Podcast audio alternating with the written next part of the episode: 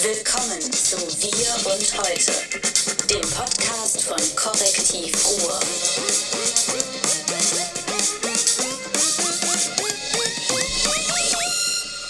Guten Morgen zum revolutionären Podcast Wir und Heute, dem Podcast von Korrektiv Ruhr mit Martin Kaiser mit dem Gastgeber. David Schraven. Und ich sitze heute hier quasi im Unterhemd, weil neues Studio erfordert neue Maßnahmen.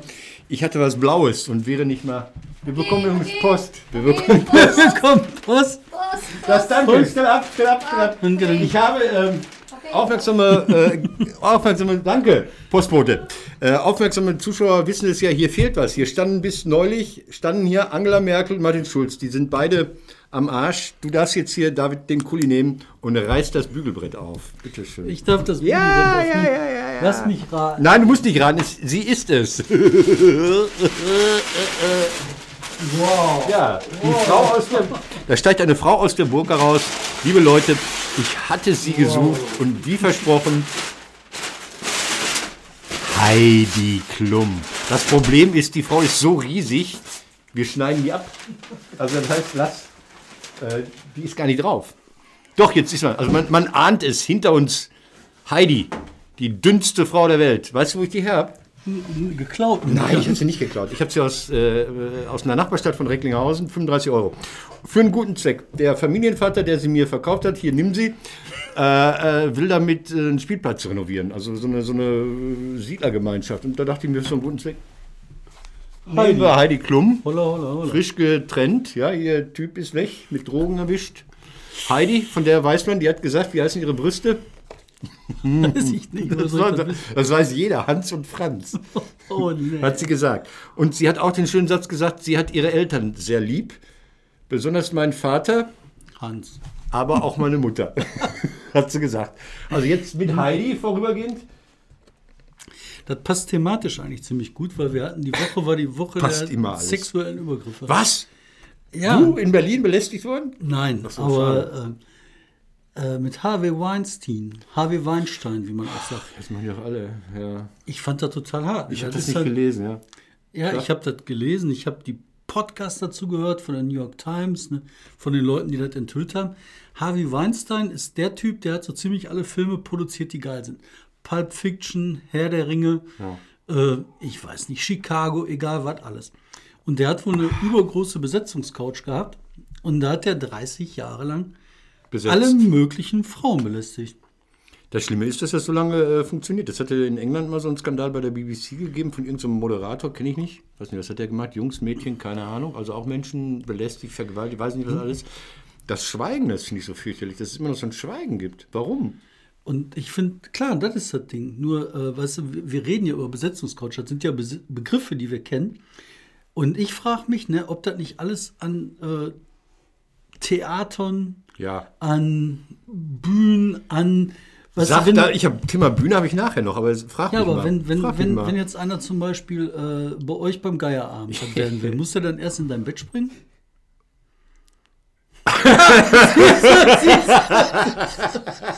Du hast hier Themen runter, nein! Äh, Nicht ins Bett. Wir- also, ich wollte. Scheiße, ich wollte anders auf diese Frage antworten.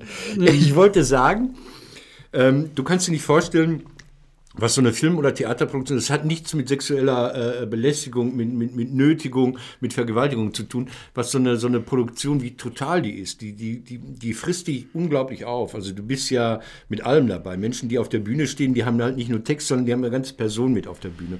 Und richtige Schauspieler, ich bin ja kein richtiger Schauspieler, die öffnen sich wahnsinnig. Also die, die kennen voneinander ja alles.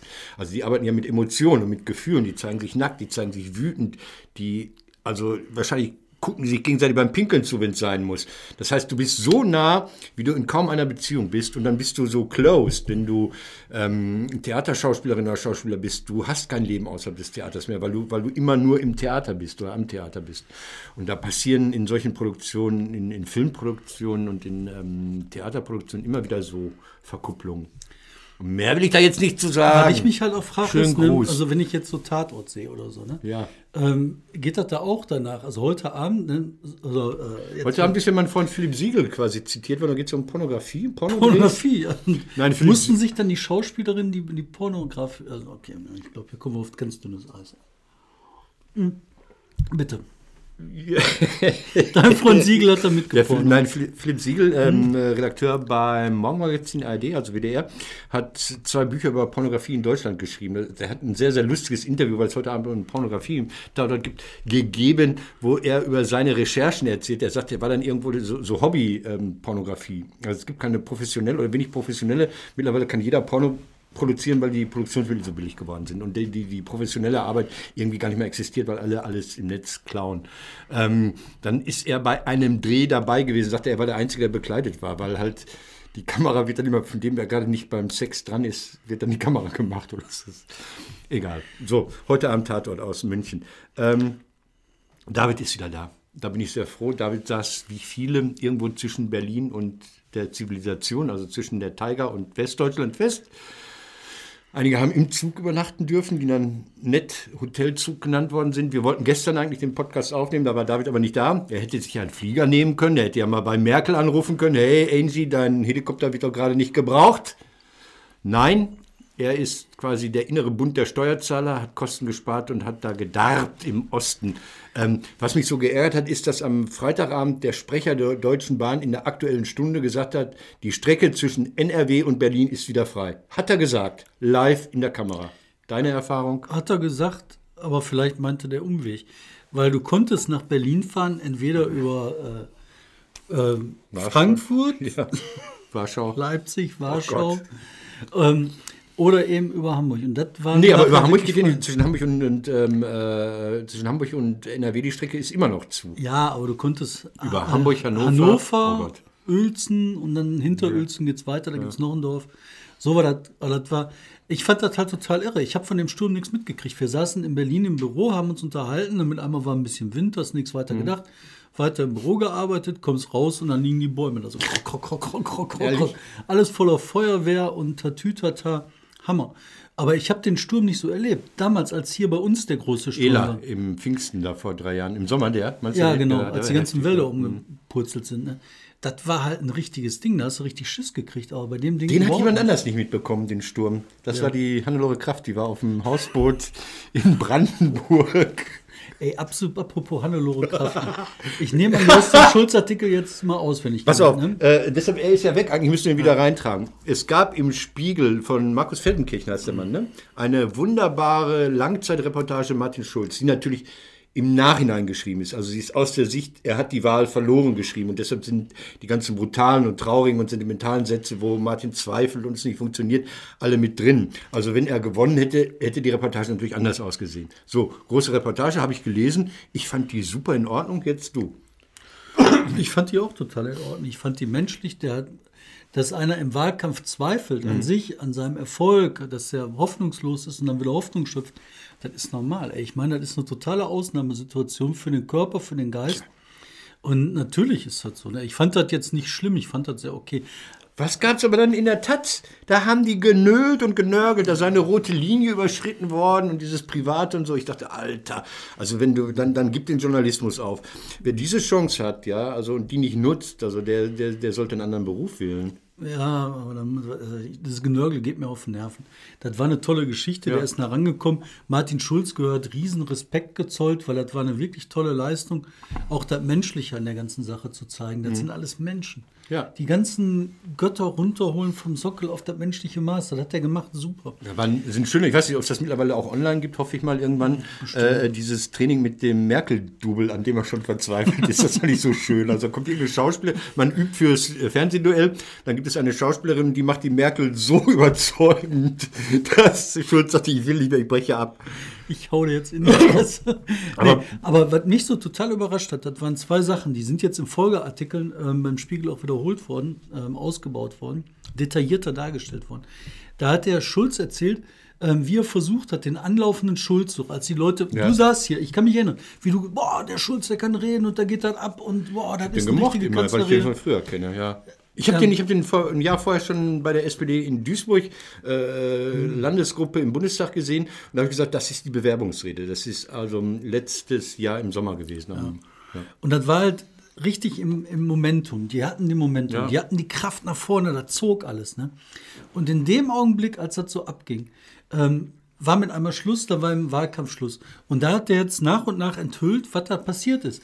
Da war dann die Hannelore Kraft bei Martin Schulz im äh, Büro im, äh, im Willy Brandt-Haus in Berlin, hat ihm gesagt, nee, du darfst im Wahlkampf in ich. NRW nicht Die war mitmachen. sehr ich-bezogen. Das ist mein Wahlkampf und ich gewinne das, weil ich das so mache, wie ich das Ja, meine. Du hast dich da rauszuhalten. Statt mit Schulz werb ich mit Bäumen. Und dann hat sie ihm noch gesagt, und mach nichts zur Bildung, weil dann kommt raus, wie scheiße die Bildung in NRW ist. Ja, Scheiß. Läuft gerade eine neue Geschichte, die läuft heute, wir können die noch nicht aufgreifen, die Leverkusener Brücke wird großes Thema. Oh, erzähl, die ist immer noch am Arsch. Nein, die ist immer noch im Arsch. Es geht ja darum, dass die Brücke neu gebaut werden soll. Da gab es die Idee, einen Tunnel zu bauen. Und dann hat Groschek gesagt, da wird ergebnisoffen verhandelt. Aber es soll Absprachen zwischen der Politik und der Wirtschaft gegeben haben, dass es niemals einen Tunnel unter dem Rhein geben wird. Das sieht ein bisschen blöd aus im Nachhinein. Das wissen wir noch nicht. Läuft gerade heute Abend Westpol. Ähm, Was, was soll das denn mit dem Tunnel? also, als es war klar, da muss eine neue Rheinquerung gebaut werden und einige haben gesagt, lass uns einen Tunnel bauen, dann haben wir den direkt nicht mehr in Leverkusen. Das ist in Leverkusen so, so lustig, in Leverkusen. Ne? Gut. Äh, und dann haben natürlich die Politiker gesagt, sag mal, Tunnel, weißt du, was so ein Tunnel kostet? Ne? Nehme ich an. Und dann haben sie so, so, so offene Tische, runde Tische gemacht, aber das Ergebnis, dass man keinen Tunnel haben möchte, war anscheinend schon von vornherein gesetzt. Und das hat man den Leuten vergessen zu sagen. So, das ist wohl etwa die These, die heute Abend im Fernsehen. Wir sind aber bei Journalisten. Also jetzt nicht bei der großartigen äh, äh, Geschichte im Spiegel. Ich wollte mit dir reden über den verhinderten Nobelpreis. Also Can Dündar, der Kollege von Özgürüz, der jetzt, sagen wir mal, Fellow ist beim Korrektiv? Oder Ja, was? der Mitarbeiter. Mitarbeiter, aber mit dem eigenen Kollege. Erzähl mal, da war, Can war nominiert. Ich habe am Freitag um 11 Uhr am Rechner gesessen und habe gesehen, bevor man durch die Tür schreitet, um zu sagen, and the prize goes to I, und dann habe ich ausgemacht, weil ich wusste, er heißt nicht I.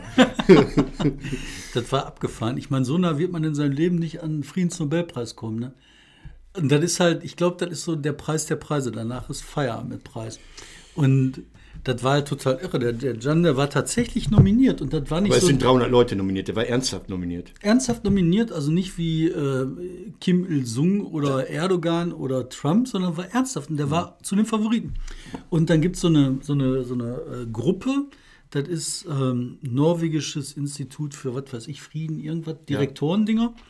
Und die evaluieren die ganzen Vorschläge. Ja. Und die sagen dann am Schluss fünf Leute, wo sie meinen, die sind okay. Darunter war der. Und dann waren halt noch so fünf, sechs andere ähm, Typen, die äh, nominiert waren, die auch als Favoriten galten. Und dann hast du da gestanden und hast gedacht, so könnte echt sein, ne? Könnte echt sein, ne? So, ja, okay, das. Und dann haben wir keinen Sekt gekauft, mal- haben wir vergessen. Ja, mach mal die Spannung Scheiße. jetzt so. Also dann Ja, seid ihr dann- am, am Donnerstag, Freitag in Berlin. Jan ist da. Also Genau, Jan, Jan- sollte übrigens heute Abend in äh, Dortmund auftreten. Termin ist gecancelt, aber eine andere Sache. Also wir saßen dann da in, ähm, im Studio, bei uns im, im Büro. Wir haben so eine kleine Klausur gerade gemacht, saßen Ja. da, haben uns dann aufgeregt Habt ihr hingestellt. geplant vorher? Habt ihr schon irgendwie so, so ähm, äh, Pressemitteilungen pro forma schreiben müssen? Seid ihr quasi der Martin Schulz des Friedensnobelpreises gewesen? Oder? Das hätte mir ja wieder passieren können, dann hätte ich dann wieder so vor den Newsletter abdrückt, weil ich PM und AM verwechsel. Nein, wir haben uns so grob eine Botschaft überlegt, was Ja. man sagen könnte, aber jetzt nichts Genaues. Und ähm, dann haben wir mal geguckt, was passiert. Aber das war abgefahren, weil dieses Gefühl ist abgefahren. Wenn du halt dann denkst, so, ach, wie willst du so weit gewinnen? Das ist ja Mond, ne? Und dann steht der Jan da und dann denkst du, ey, Moment, vielleicht kann er doch gewinnen. Dann machst du das an, dann siehst du da dieses Norwegen-Ding, irgend so ein komisches Schloss oder was das war. Ja, es sieht, ein bisschen so nach Förderpreis Gladbeck aus. Ne? Eigentlich Förderpreis Gladbeck in Oslo, irgendwie sowas. Und dann gehen die da raus und dann sagen die halt das Falsche und dann denkst du halt so, ach komm, ist egal, hättest ja eh nie gewinnen können.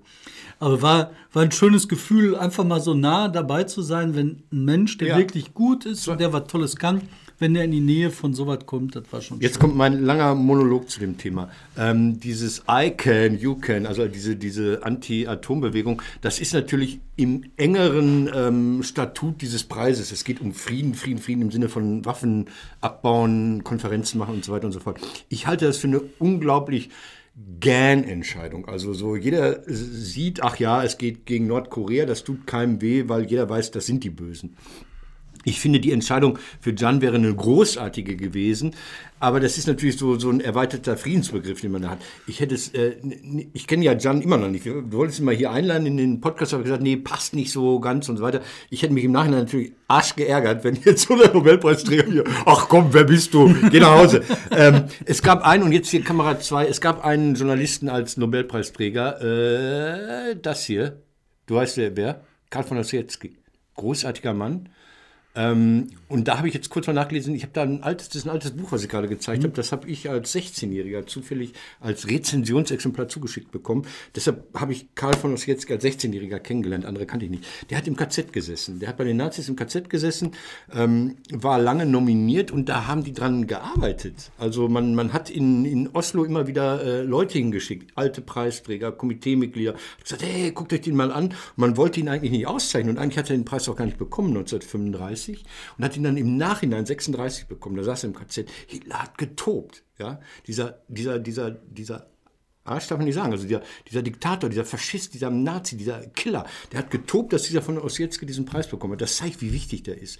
Und wenn man sich vielleicht im nächsten Jahr dazu entscheiden könnte, einen Journalisten Journalismus auszuzeichnen und zu sagen, das ist Jan, das ist ein Jumhuriyet, aber es geht um Journalismus und Journalismus ist auf Verständigung ausgelegt und Journalismus, also wenn das nicht Partei-Propagandajournalismus ist, ist grundsätzlich per se eine friedensstiftende Einrichtung, dann wäre ich total gerührt für diese, für diese Idee von Journalismus, äh, die ich jetzt ja dem Korrektiv auch unterstelle. Hier, Ja, Da guter Mann. Da gibt es eine wunderbare Parallele sogar zu, zu dem ähm, Can Dündar. Wir haben jetzt gerade das neue Buch von dem fertig. Das ähm, werden wir, glaube ich, ab nächste Woche ähm, bei uns verkaufen in türkischer Sprache. Bei äh, Hoffmann Kampe wird das auf Deutsch verkauft. Das Buch heißt Verräter. Auf Türkisch heißt das Landesverräter. Von uns jetzt geht das große Buch hieß Ich Landesverräter. Was hat der verraten mit dem Landesverrat? Der hat verraten, dass im Dritten Reich, äh, nee, vor dem Dritten Reich in der Weimarer Republik, Ende Weimarer Da saß Republik, im Anfang. Anfang äh, Waffengeschäfte, äh, die Waffengeschäfte liefen, die Wiederaufrüstung lief genau, und äh, Flughäfen angelegt worden sind, um in das Rheinland einzumarschieren. Und was hat Jan gemacht als großes Ding? Er hat die Waffengeschäfte aufgedeckt. Da sind halt sehr, sehr viele Parallelen drin. Ähm, Aber der ist eigentlich auch wieder zu entdecken. Ne? Karl von Ossietzky, da gibt es eine Universität, man hat sich auch im Nachhinein lange um den Mann streiten müssen. Also in Oldenburg wurde die Universität nach ihm benannt. Da mussten Menschen für kämpfen und streiten, damit der Mann anerkannt ist. So, so diese Willy Brandt-Geschichte. Ist das ein Verräter? Das hat man ja bis in die 60er, 70er Jahre gedacht. Ja, und der war jetzt auch nicht so, also das ist bei vielen Menschen, die sind dann auch nicht so leicht. Ne? Der war ein bisschen auch ein komplizierter Mensch. Oh, egal, hoffentlich. ich finde das völlig So, okay. das hatten wir. Äh, haben wir noch was im Vorlauf? Ähm, ich habe noch eins, warte mal ganz kurz. Katalonien. Oh, das war ja auch diese Woche ein Thema. Ne? Das ist ja Hammer. Ich bin da, ich sitze da vor dem Fernseher. Ich habe ja quasi äh, spanische Familie. Also mein Schwiegersohn ist äh, richtig, ist Galicia auch kein Spanier. Die sind ja alle keine Spanier in Spanien. Und äh, Galizien im Norden oder im Süden? Nord Nordwesten quasi, über Portugal. Ist das da, wo Santiago de die Compostela. Basken sind? Daneben. Das sind eben alles keine Spanier. Basken, Galicia, Katalanen, ähm, Mallorquiner. Sind, warum machen die das? Also, ich, ich, warum machen die das, David? Auf, am Ende geht es ja immer darum, dass sich irgendwelche Leute überlegen, es geht ja nicht um Nationalismus, sondern es geht um soziale Auseinandersetzungen. Ja, ne? gut, okay. Da überlegen sie sich ja immer. Und, aber das wäre ja vielleicht so, wenn du dir überlegen würdest, dass da die armen Leute sich auflehnen. Aber da sind die, die Nach unten, eigentlich ne? Tatas haben, die lehnen sich auf. Und dann kommen da Linke hin und unterstützen mit einmal den nationalistischen Separatismus von so durchgeknallten Leuten, die zu viel Geld haben. ne? Das ist, ich, du, das, mir fehlt das tiefe Verständnis. Ich habe jetzt gerade gesehen, es gibt große Artikel, die fangen an, das zu erklären. Ja. Ne? Und dann sagen die halt, da kommt eine Studentin, die ist Gastarbeiterin, ist Kind von Gastarbeiterin aus Andalusien, Ja. also im Süden, Ja. dann in Katalonien. Also die, die eigentlich nicht mitmachen soll, die rausgeschmissen werden soll, aber die ist dann auch dafür, dass das alles separatistisch Genau. wird. Du sitzt da nur so und denkst so, ah, ich habe Kopfschmerzen. Ich hab Kopfschmerzen. Ich bin dafür, ich bin dafür, dass der FC Barcelona dann ständiger katalonischer Meister ist, oder katalanischer Meister. Der Verein wäre innerhalb von drei Jahren pleite. Und wenn, wenn ihr großartiger Fußballverein pleite ist, dann bricht einem nichts an. Komm, machen wir die, die drei. Nein, aber die lass mal weitergehen. so. Jetzt sagen ja auch die Unternehmen da, es könnte ja sein, dass wir auch unabhängig werden. die Ja, und Allah. Wer will denn da? Die, die ruinieren sich ihr Land für was? Keine Ahnung. Was, was ist denn das? Fahne schwenken. Fahne schwenken. Das ist jetzt okay Fahne, die ist jetzt nicht besonders hässlich. Aber ich hätte ja als Rajoy, ja, als, als, als Ministerpräsident in Spanien gesagt, macht. Hätte ich Abstimmung, hätte ich zur Kenntnis genommen und gesagt, ja, schönes, schönes Mann. Warum schickt er seine Truppen dahin? Ja, was soll so ein Das Scheiß? kann man nicht deeskalieren irgendwie. Und ich habe auch gedacht, als der König das gesagt Obwohl, hat, wenn ne, wenn, wenn abstimmt- König bei sowas erzählt, ne, dann sollte der König auch schon im, auf dem weißen Pferd da einreiten. Ne? Und wie das in Spanien üblich ist, bei der Reconquista festgebunden, ne, wie El Cid, die Lanze in der Hand. Ketapa, ketapa. Das ist doch alles nur verrückt. Äh, top 4, Top nächste. Komm, wir Top machen, nächste. wir machen jetzt äh, unsere Top 3, die wichtigsten Nachrichten der Woche, obwohl wir sind die eigentlich schon genannt So haben. irre sind die gar nicht bei mir. Nee, aber ich fand äh, hier katalonische Idioten. Wir brauchen ein neues. Äh, Darf man eigentlich sagen, das sind Idioten? Ja, ne? Idiot. Äh, man Idiot, müsste mal so etymologisch durchgehen, was Idiot eigentlich heißt. Kakaoettes. okay, die Top 3. Woche. Die Top 3. Bam. Ich möchte, dass äh, das Korrektiv in ein neues Blinklicht investiert, weil das ist auch blau. Wir brauchen Orange, damit wir uns. Ach, stimmt. In unserem Studio sind wir jetzt ja. Genau. alle- Äh, meine Top 3, 100 Tage Laschet. Also Laschet findet sich gut, hat er gesagt. So überraschende Nachrichten. Reul war, Reul war neulich entsetzt über Kriminalität. Der neue Innenminister. Ha, habe ich ja gar nicht gedacht. Da hat ich, Alter, hallo? Ja, das will ich von dir nicht hören. Ich, ich will von dir hören, ich bringe sie alle ins Gefängnis. Irgendwas aber nicht. Oh, ich war überrascht über das Ausmaß der Links- und Rechtsradikalen hier in diesem Lande. Ähm, was nach wie vor nervt, sind äh, Studiengebühren für Nicht-EU-Ausländer, für den totalen Fehler. Und was sie wieder einführen wollen, ist die Anwesenheitspflicht in Universitäten. Da denke ich, Leute, Leute, das hatte ich mal, ich hatte mal, äh, als ich studierte, kam ich zu spät irgendwie und das war so einer, der sich hochgearbeitet hatte aus dem Schuldienst und jetzt lehren durfte. Da sagte dieser Mann, ich wollte sie gerade als fehlend eintragen. Da war ich 23. Und dann sagte ich, dann bringe ich nächstes Mal die Entschuldigung von Mutti mit. Aber Aber sag mal, eine blöde Frage, ne? Wie Ja. weit bist du denn gekommen? Bei der, an der Uni. der stellt heute so peinliche Fragen. Fast Okay. bis zum Schluss. Fast Komm, deine drei. Schluss, ne? Ich habe auch eine Sache aus diesem 100 Tage Laschet-Kosmos. Ja. Ähm, das sind die 4700 äh, Übergriffe aus dem rechtsextremen Lager. Ja. In, in, ja, da war ja äh, Roll war ja fertig. Das Da hat er echt dicke Backen gemacht. Ähm, Finde ich schon echt krass, ey. Vor allen Dingen, wenn du dir überlegst, dass du dir an einigen Stellen echt Sorgen machst und anfängst, Sorgen zu machen, wenn du da über die Straße gehst. Ne? Oder sind die Rechtsradikale, vor denen du Angst hast? Das sind irgendwelche junge Männer, die irgendwie scheiß Laune haben.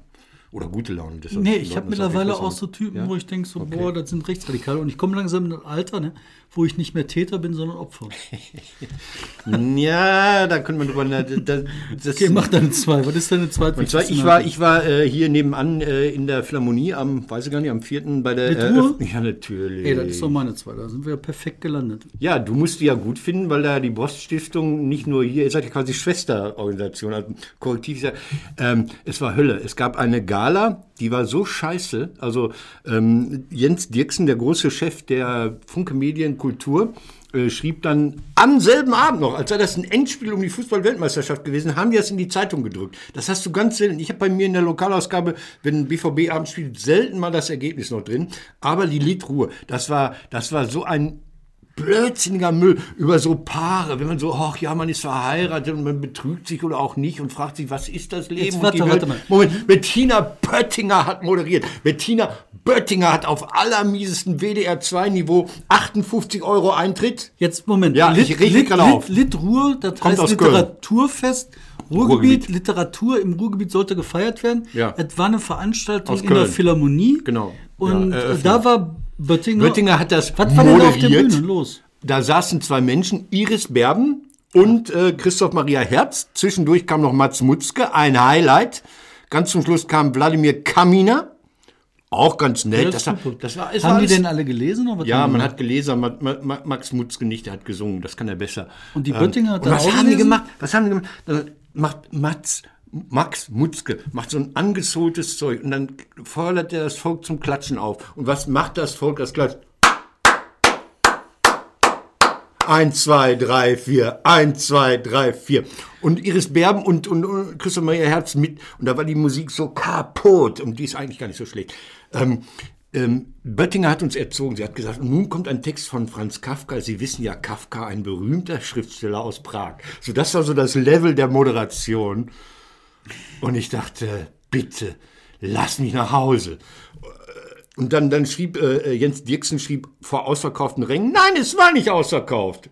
Es gab ganz viele Lücken, dieser Import der Lit Cologne. Und jetzt komme ich wieder mal in die Kamera 2. Man hat dann mich beleidigt, auch ästhetisch und optisch hat man mich beleidigt, indem man mir diese Roll-Up-Aufsteller auf die Bühne gestellt hat. Diese, diese, diese schäbigen Teile, wo Handyverkäufer Werbung in Einkaufszentren für ihre Handys machen. Ja? Die kosten 35 Euro das Stück. Das war die Bühnendeko. Und dann mit zwei roten Pfeilen. Und guck mal, wo sie das geklaut haben. Das haben sie dann auch noch geklaut, quasi original beim SWR. Ich zeig's dir nochmal hier. Ja. Litruhe, Ja. SWR, sogar die Farbstellung. Die ist blau-rot. pass auf, jetzt haben wir. Pass auf, Und jetzt, hast jetzt, du. jetzt, jetzt, Moment, Moment. Halt man, Warte, lass mich zu Ende aufregen, lass mich doch einmal zu Ende aufregen. Dann hypt man das. Es sei alles riesig und ausverkauft. Ich habe wirklich alle Veranstaltungen durchgeklickt.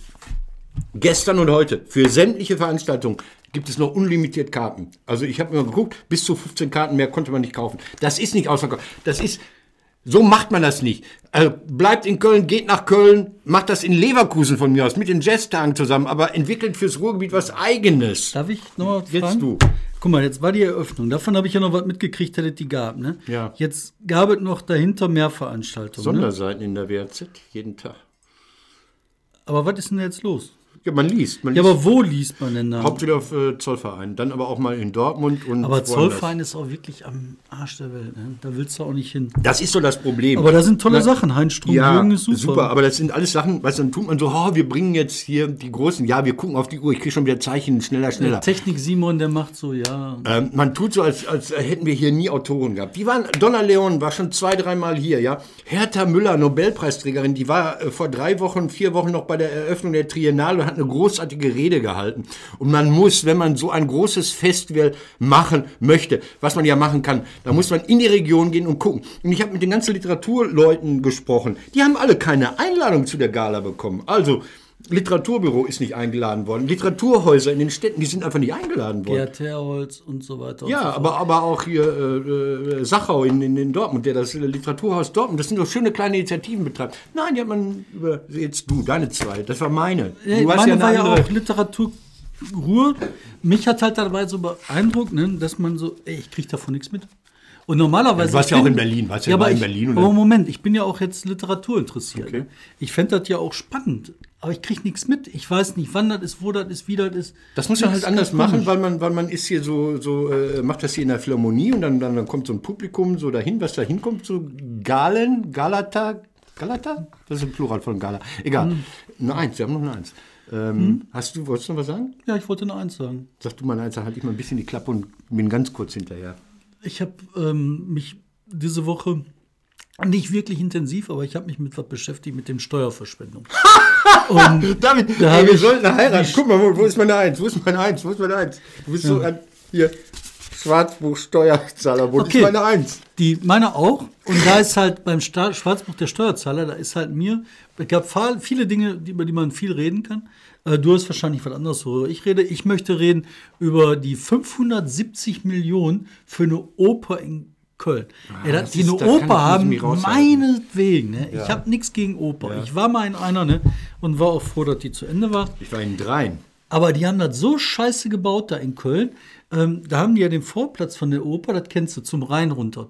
Wenn Nein, nein, da nein, nein, nein, nein, wenn du musizierst, Das darfst ist, du nein, nicht nein, nein. gehen. Das ist nicht die Oper.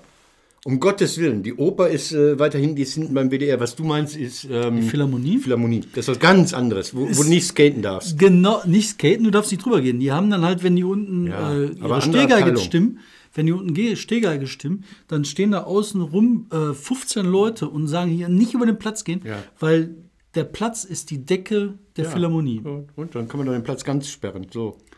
Jetzt darf man Man wenigstens dann wenn nicht das gegeigt wird, hochbauen. drüber laufen. Ja, aber die Oper ist, ach, das ist ein leidiges Thema. Da ist das Schauspielhaus, alle sind in Ausweichquartieren. Und äh, die Frage war damals schon, als es losging, neu bauen oder renovieren. Die haben gesagt, nein, das Ding ist äh, kulturgeschichtlich so wichtig, das wird renoviert. Immer sprengen. Im Zweifel sprengen. Ich glaube, alter Sprenger. Okay, jetzt weiter. Ich habe, äh, ja, aber, aber zum Beispiel, ich glaube, dass dieser Steuerzahlerbund, dessen Geschichte man mal eruieren müsste, kann ich jetzt nicht, habe ich vergessen zu googeln, ähm, grundsätzlich sehr kulturfeindlich ist. Die haben ja auch Dortmund kritisiert und da bist du jetzt ja betroffen. Also David Schraben hat ja die äh, Basis geliefert für ein Theaterstück, das jetzt äh, wieder mal auf Tour war, in der Böll-Stiftung gespielt wurde, die Schwarze Flotte, wo es um die Geschäfte auf dem Mittelmeer mit dem Menschenhandel und Waffenhandel geht. Das Ding war in Duisburg und das geht demnächst als Produktion wohin? Ans Ans Berliner Ensemble. So, produziert wurde das in Dortmund im Ausweichquartier des Schauspiels. Man ist ausgewichen, weil das alte Schauspiel in Nebengebäuden marode war und neu aufgebaut werden musste. Dann hat man während der Bauarbeiten festgestellt, oh Asbest, oh bröckliger Untergrund. Dann sagt der Steuerzahlerbund, das ist Steuerverschwendung. Ist es aber nicht, weil es einfach nur teurer geworden ist, weil Sachen passiert sind. Also ich kenne das, wenn ich mein Auto weggebe, dann sagt der Autoschrauber, ja, hier 1000 Euro und dann ruft er irgendwann mich an, dann rufe ich an und sagt, was ist? Sagt er, ja, hier 2000. 2000. Ja? So, das passiert. Ne? Das, wenn du hast mal so ein Haus renoviert, irgendwann unlängst, irgendwie so, so mit Badezimmer, was weiß ich oder so, da passieren Sachen. Das ist deshalb noch keine Steuerverschwendung. Man muss die Frage stellen, wollen wir Kultur? Ja, wir wollen Kultur. Und Kultur ist keine Steuerverschwendung. Das ist ein Gedankenfehler bei diesem Steuer. Ein richtiger hier. Ja, bei Kultur passieren Sachen, die nicht vorhersehbar wären, weil sonst wäre es keine Kultur, sondern Finanzamt. Und ich meine, das ist schon Steuerverschwendung, weil auch in dem Haus, da war ich ja ein paar Mal drin, ne? Im alten Theater in Im Dortmund. alten, da wäre auch die Lösung äh, sprengen, neu bauen durchaus okay gewesen. ey. Gut. So, Also ich meine, ich habe ja auch was für alte Ruinen. Ne? Ich gehe geh jetzt weg, wir wollen Schluss machen. Okay, wir machen David Schluss. Simon möchte nach Hause. wir wir haben es geschafft, wir sind Kamera, stolz auf uns. Handy, Kamera. und Nee. ähm, wir, Wir- haben Feierabend. Wir kaufen ein neues Blinklicht. Wir kaufen neues Blinklicht Und ich- und haben Feierabend. Guck mal, was machen wir denn mit dir jetzt hier? Die ist sehr groß. Ja, weil die so, so, wir müssen die Schuhe absägen. Hier. Das hier. Zeig das, mal. das ist nicht Originalgröße. Das sind die Schuhe. Das ist nicht Originalgröße. Zeig mal. Guck, da oben kannst du sehen. Das ist nicht Originalgröße, die ist vergrößert.